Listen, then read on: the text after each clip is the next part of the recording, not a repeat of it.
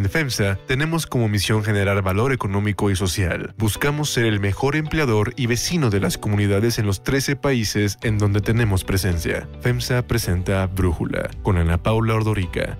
Un podcast de Red Digital APO. Hoy es lunes 29 de marzo del 2021 y estos son los temas del día. El presidente López Obrador propone reformar la ley de hidrocarburos con el fin de recuperar el control de la industria y con el argumento de seguridad nacional y energética busca suspender permisos otorgados a particulares. México arranca la semana con siete estados en semáforo epidemiológico color verde, 18 en amarillo y 7 más en naranja. Las cifras oficiales revelan 417 mil defunciones en exceso en comparación con los cinco años anteriores. De ellas, 294 mil son atribuibles al SARS-CoV-2. Pero antes vamos con el tema de profundidad.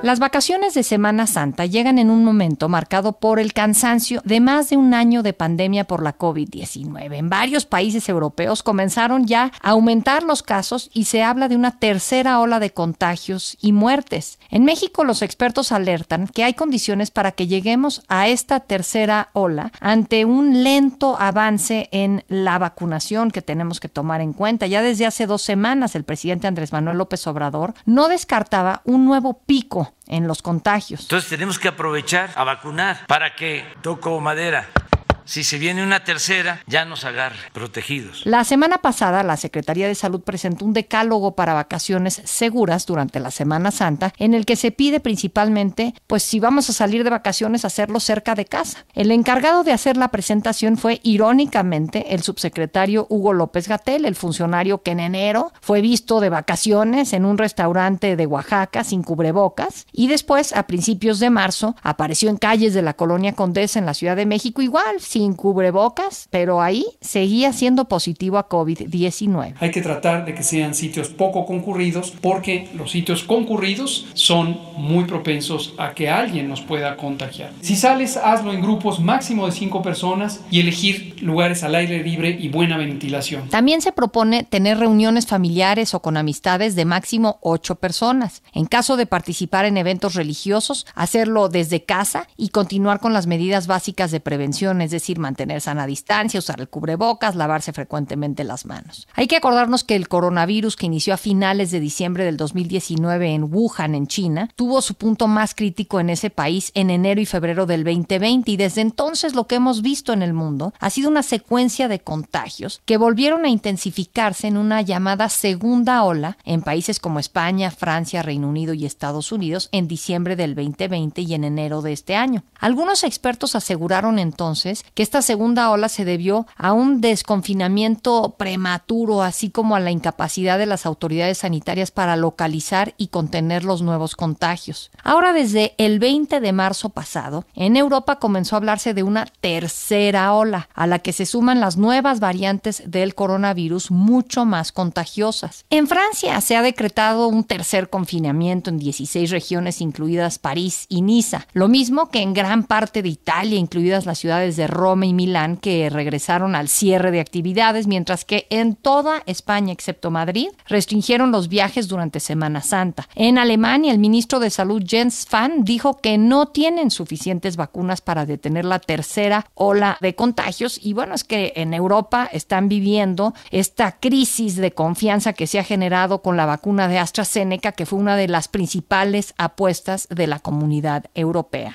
Y en México la segunda ola de contagios se registró entre diciembre y enero, cuando la ocupación hospitalaria llegó a superar el 90% de camas generales y el 85% en camas con ventilador en algunos lugares como la Ciudad de México. Ahora las autoridades de salud alertan por las vacaciones de Semana Santa que podrían generar esta tercera ola, a lo que habría que sumar la mala implementación de la estrategia para frenar los contagios, pues ya han reabierto varias actividades. Realmente pues casi todas, excepto el regreso a clases, y se ve que la gente ha comenzado a bajar la guardia. En entrevista con el Universal, Lori Ann Jiménez Phoebe, doctora en ciencias médicas por la Universidad de Harvard, asegura que en México la mesa está puesta y la ola ya viene en camino. Vamos a llamarle tercera ola, dijo, pero realmente nunca México ha salido de la primera, nunca hemos contenido el COVID, es lo que asegura.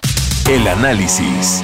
Para profundizar más en el tema, le agradezco al doctor Alejandro Macías, infectólogo e investigador de la Universidad de Guanajuato, excomisionado federal contra la influenza, platicar con nosotros. Doctor Macías, a ver, ¿qué opinas de este decálogo para las vacaciones que anunció el gobierno? ¿Ayudará a contener el aumento en contagios? No me atrevo a llamarlo una tercera ola porque parece que no hemos salido ni de la primera en México, pero ¿qué opinas, doctor? Cualquier desconfinamiento que tengamos abrupto es peligroso sobre todo considerando que no hemos podido iniciar la vacunación masiva. Si no hay vacunación masiva, todo lo que hagamos de movilidad social es peligroso. Y no va a haber vacunación masiva en México hasta que no escuchemos que ya estamos vacunando decenas de millones de personas. Eso es lo que nos ha mostrado la experiencia, por ejemplo, en Israel, en los propios Estados Unidos. Mientras no tengas esas cantidades, esas proporciones de gente vacunada, la verdad hay mucho peligro en desconfinar súbitamente. Sí, ahora eso quería preguntar, el plan de vacunación para estas fechas, el organigrama que presentó el gobierno a principios de año, decía que para finales de marzo tendríamos más de 26 millones de dosis que hubieran llegado a México y que se hubieran aplicado, pero han llegado poco más de 9 millones en 21 embarques de cuatro farmacéuticas, de Pfizer, de Sinovac, de AstraZeneca y del Instituto Gamaleya. Pero me da la impresión de que la gente, como ve en las noticias que ya se vacunaron los una delegación, los de otra, que si en algún lugar en el Estado de México, en otro lugar en Puebla, pues se tiene la impresión de que ya hay este plan de vacunación masivo. Sí, mira, no hay que olvidar que somos 126 millones de mexicanos y que hemos vacunado muy pocos, menos de 10 millones. Entonces, esto no va a funcionar hasta que no tengamos una muy buena proporción de la población vacunada. Para eso, el problema fue que desde un principio se descarriló el programa cuando dejó de llegar la vacuna de Pfizer. Y luego la vacuna con la que teníamos muchas dosis ya contratadas, aseguradas, que es la vacuna de AstraZeneca, no ha podido estar a tiempo porque no ha estado tiempo la planta de Leomont, donde se van a producir los más de 10 millones de dosis cada mes. Y también ha habido falta de insumos internacionalmente como frasquitos, tapones para hacer la presentación ya, ya final. El plan de vacunación, no hay plan de vacunación que funcione si no hay vacunas. Vamos a poder avanzar cuando, insisto, tengamos ya esas decenas de millones de vacunas que se suponía que íbamos a tener ya a partir de marzo.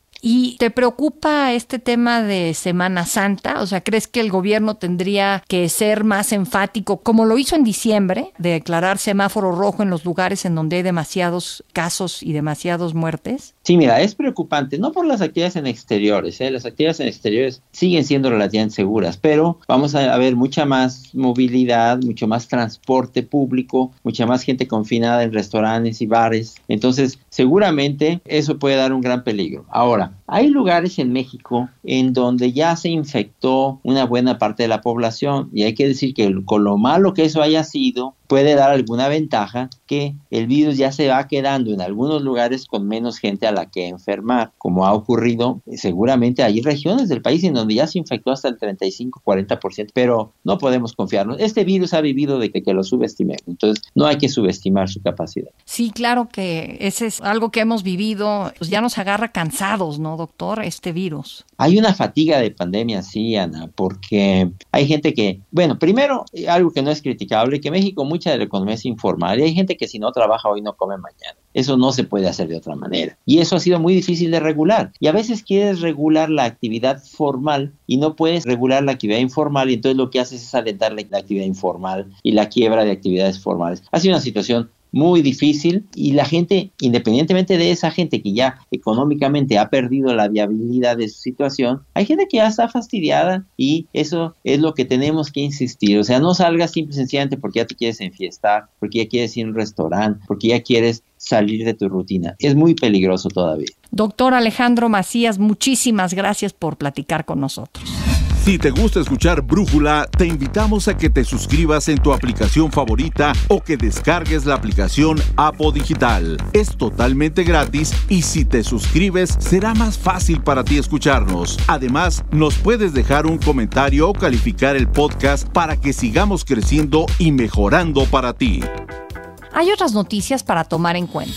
1. Ahora reforma la ley de hidrocarburos. El presidente Andrés Manuel López Obrador envió a la presidenta de la mesa directiva de la Cámara de Diputados, Dulce María Sauri, una iniciativa para reformar la ley de hidrocarburos en busca de recuperar el control de la industria. Con la reforma se pretende otorgar facultades a la Secretaría de Energía y a la Comisión Reguladora de Energía para que puedan suspender cualquier permiso otorgado a particulares que participan en la cadena de exploración, producción, transformación, distribución y hasta de venta al público e importación de hidrocarburos petrolíferos y petroquímicos. El argumento para la cancelación de los contratos es en caso de un peligro inminente para la seguridad nacional, la seguridad energética o para la economía. Y ante la suspensión, las empresas productivas del Estado, es decir, Pemex y la CFE, se harían cargo de la administración y operación. El presidente dice que los cambios buscan una mayor eficiencia de producción y uso, así como garantizar el suministro de hidrocarburos y petrolíferos para los mexicanos, para salvaguardar los intereses y la seguridad nacional. Esto porque se devuelve a las empresas productivas del Estado un mejor papel en las actividades que la reforma energética de Enrique Peña Nieto le abrió al sector privado. Agrega que en 2013, durante el periodo neoliberal, se aprobó la reforma energética con lo que se pasó de tener un monopolio estatal del mercado de los hidrocarburos a un mercado libre en el que los particulares pueden importar y comercializar, pero que el daño es muy grave, pues no solo somos el país petrolero que más gasolinas importa en el mundo, sino que compramos petróleo crudo para abastecer a las seis refinerías que apenas sobreviven. Y así lo explicó el presidente la semana pasada durante una gira por Tabasco. Se está invirtiendo donde está el petróleo. ¿Saben qué hacían anteriormente? Invertían en el norte, en las aguas profundas, porque no les importaba sacar el petróleo, lo que les importaba era la entrega de los contratos como se dice coloquialmente, las tranzas. Debido al puente de Semana Santa, los trabajos en la Cámara de Diputados se retomarán el 7 de abril cuando se informe al Pleno que la iniciativa se turnó a la Comisión de Energía para su dictaminación y a la Comisión de Presupuesto y Cuenta Pública para su opinión. Los especialistas consideran que con los cambios propuestos por el presidente se crea más incertidumbre en el mercado de la comercialización de petrolíferos y en el de las inversiones que ya estaban hechas o que estaban programadas. 2. Vacunación. México arranca Semana Santa con 7 estados del país en color verde del semáforo epidemiológico, otros 18 en amarillo y 7 más en naranja. Para avanzar en la vacunación, el presidente López Obrador anunció una tarea más para las Fuerzas Armadas.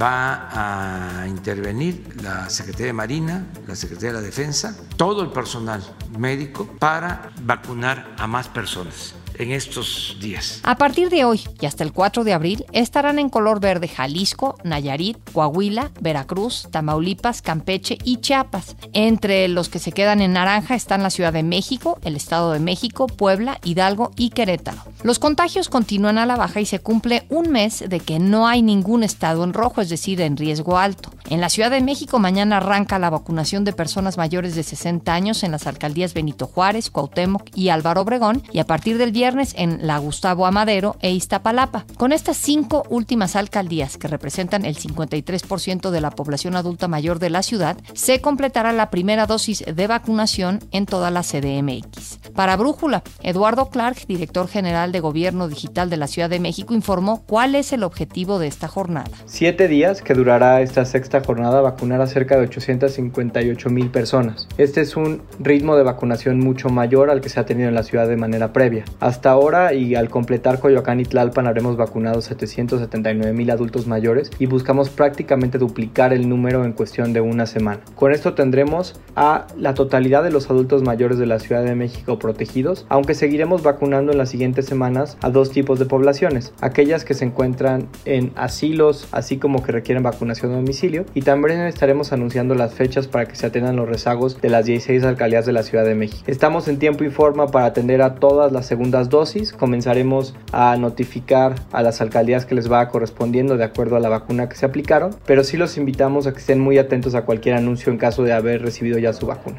Esta sexta etapa es muy importante para nosotros porque nos protege a los más vulnerables de la ciudad, permite que en caso de un repunte de casos tengamos mucho menores tasas de hospitalización y mucho menores pérdidas de vidas humanas. Por eso, si ustedes son un adulto mayor de 60 años, por favor acudan a nuestros módulos de vacunación, estamos para servirles. Desde hoy se permitirá la apertura de actividades como autoconciertos y eventos deportivos al aire libre sin público como la lucha libre, peleas de box, fútbol y tenis, mientras que también se amplió el horario de atención al interior de restaurantes hasta las 9 de la noche. En el Estado de México, en donde vive un 1.900.000 personas mayores de 60 años, hoy inicia la aplicación de la vacuna en Whisky Lucan. El gobernador, Alfredo del Mazo, detalló el objetivo para los próximos días. Gracias al apoyo del presidente, el Estado de México recibirá una importante ampliación en el número de vacunas para llegar a los adultos mayores que aún nos faltan en varios municipios. Con esto, lograremos vacunar a más del 80% de los adultos mayores del Estado de México en dos semanas. Hoy en la capital de Puebla comenzarán a aplicar 76.800 dosis de la vacuna china de Sinovac. El jueves, México se convirtió en el tercer país del mundo con más de 200.000 muertes confirmadas por COVID-19, solo detrás de Estados Unidos y Brasil. En el informe actualizado sobre el exceso de mortalidad dado a conocer el sábado, la Secretaría de Salud reportó que hasta el 13 de febrero se detectaron 417.000 muertes en exceso en comparación con los cinco años anteriores y de estas, casi 300.000 fueron atribuibles al SARS-CoV-2.